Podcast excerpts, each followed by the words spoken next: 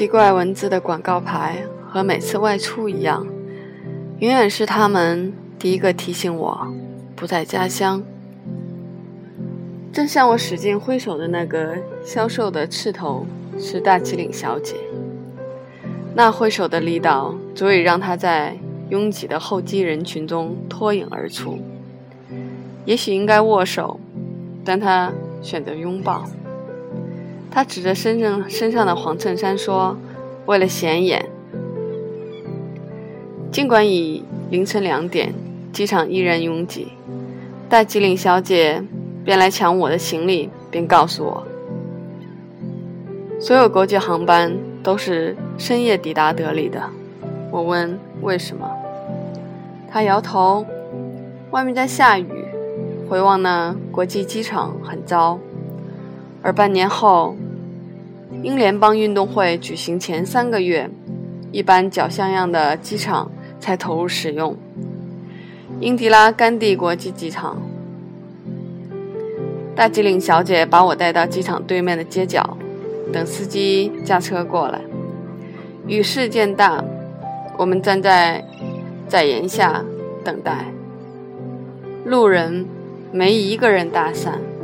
很多人紧紧裹着脏的光滑的毛毯，只露双眼，目光冰冷。我下意识的回避着。当我试着只去关注他们双脚的时候，才发现没几个穿鞋，一双双被泥泞裹覆的脚，啪，啪，啪。的拍过满是泥水的冰冷的地面，他们没那么穷吧？为什么那么多人没有穿鞋？下雨呀，很多人不想把鞋弄脏，所以他们会抱着他们。其实他们那块毯子里包着的是鞋子，他们还是有鞋的。嗯，没那么穷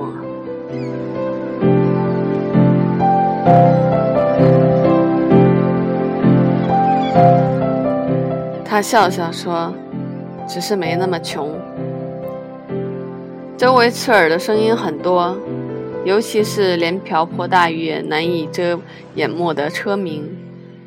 主干道狭窄拥挤，排队的车辆剧增，车里的人气氛般的疯狂地拍打着车笛。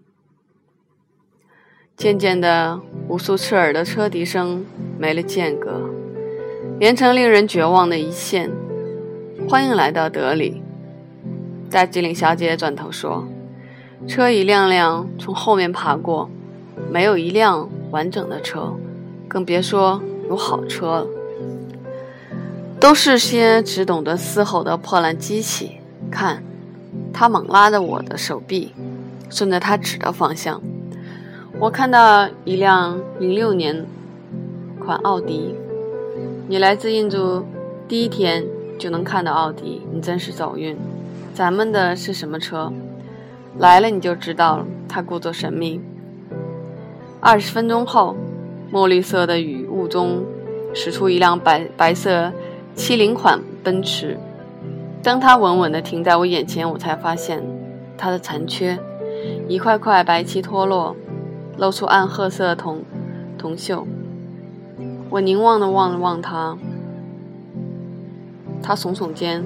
我前任的爱车现在传给我了。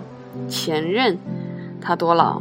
很老，在印度工作了三十年，现在回魁北克养老去了。三十年？那你凭什么认为你只需要在这干三年？他爱这里，因为他是土生土长的加拿大白人。你不爱？他没回答，冲上来帮我提行李的大个是司机。浓密的眉毛连成一字，让他看起来有些严肃。他熟练地将行李放好，为我拉好车门。大吉岭小姐用双肩包遮住头顶，俯身钻进右舵车的左边，索奴。带我坐稳，关门上车，松开手刹，打火，音箱发出巨大声响。大机灵小姐告诉我，司机的副业是夜店的混音师。现在播放的是他混音的光碟。机场高速路很暗，也不平坦。索奴开车很稳，却依旧剧烈颠簸过几次。离住处不远，我看到一辆冲上高高隔离带的吉普。隔离带托起汽车底盘，车宛如跷跷板一样左右摇摆。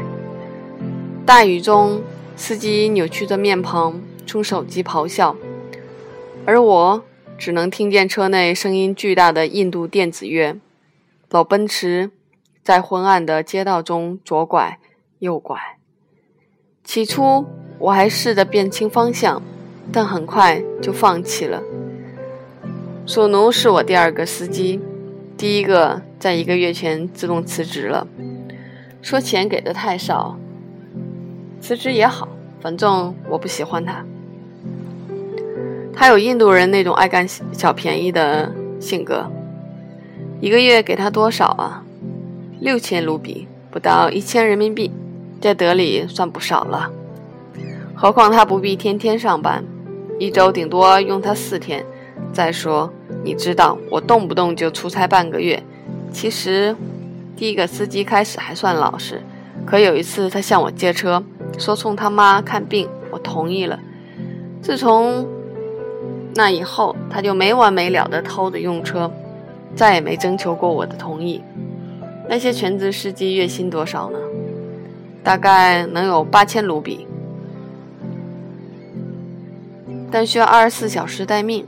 所以我说，上个司机是标准的印度人，他只能看到自己少拿了钱，却看不到自己少干了活。索奴呢？他怎么样？他不错，话不多，也不抱怨，所以我愿意把车借给他。他有时晚上去打碟，我会让他开着车去。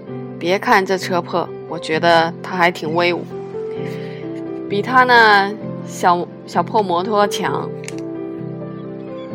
这时，收到一条短信：“阿珍，尽管北京已经是早上，可他还没去睡，直到确认我平安抵达，收到电话。我轻拍坐在前排的大吉岭小姐，他问你好。大吉岭小姐点了点头，没说话。三十秒后，你为什么喜欢他？突兀的问题撞上永远不会正面回答问题的我。”我先想要不要回答，后想怎么回答。可能是他从来不给我找麻烦吧。他不会像很多女人那样给我设置考验。他不需要我证明什么，节省时间。我可以送用那些时间去爱他或者爱自己。大机灵小姐只是点头，司机也在点头。这让我奇怪，索奴能听懂中文？别大惊小怪，他听谁说话都会点头，是有礼貌。就在这时，大吉岭小姐突然大骂一句，她指着街道右侧，那就是我在电话里提到过的永远修不好的门，又要绕路了。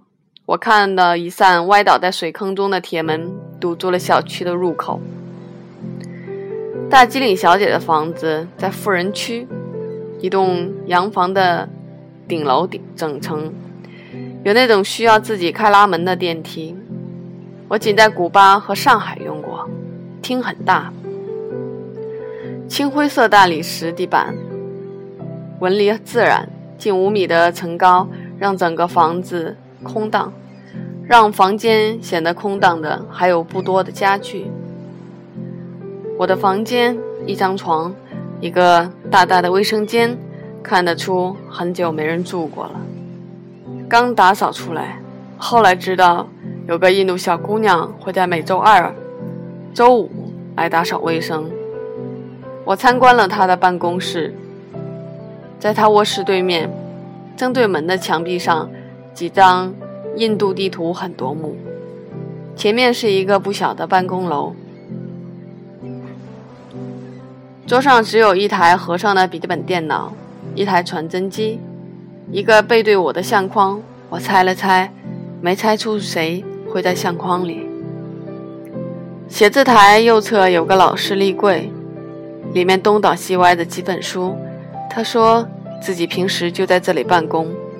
德里的工作最轻松，只是一个必须存在的单位，算首都的办公室。他最重要的工作就是接待一些中国或者家方来德里开会的人，而公司较为重要的部门工厂都设在美国的第五十一个州班加罗尔。随后，他带我去了厨房，参观了他种的豆苗。他小心地端起盛满豆苗的托盘，观察许久，说下周就可以吃了。回到客厅，他打开电视，有很多台，但是印度台从来都放印度连续剧，我受不了。之后，我们就傻傻地坐在电视前，一个小时后才各自各。回房休息，这时天已经亮了，雨却没停。睡前给阿珍发了短信，一切都好。很快收到了他的回信。Thank you.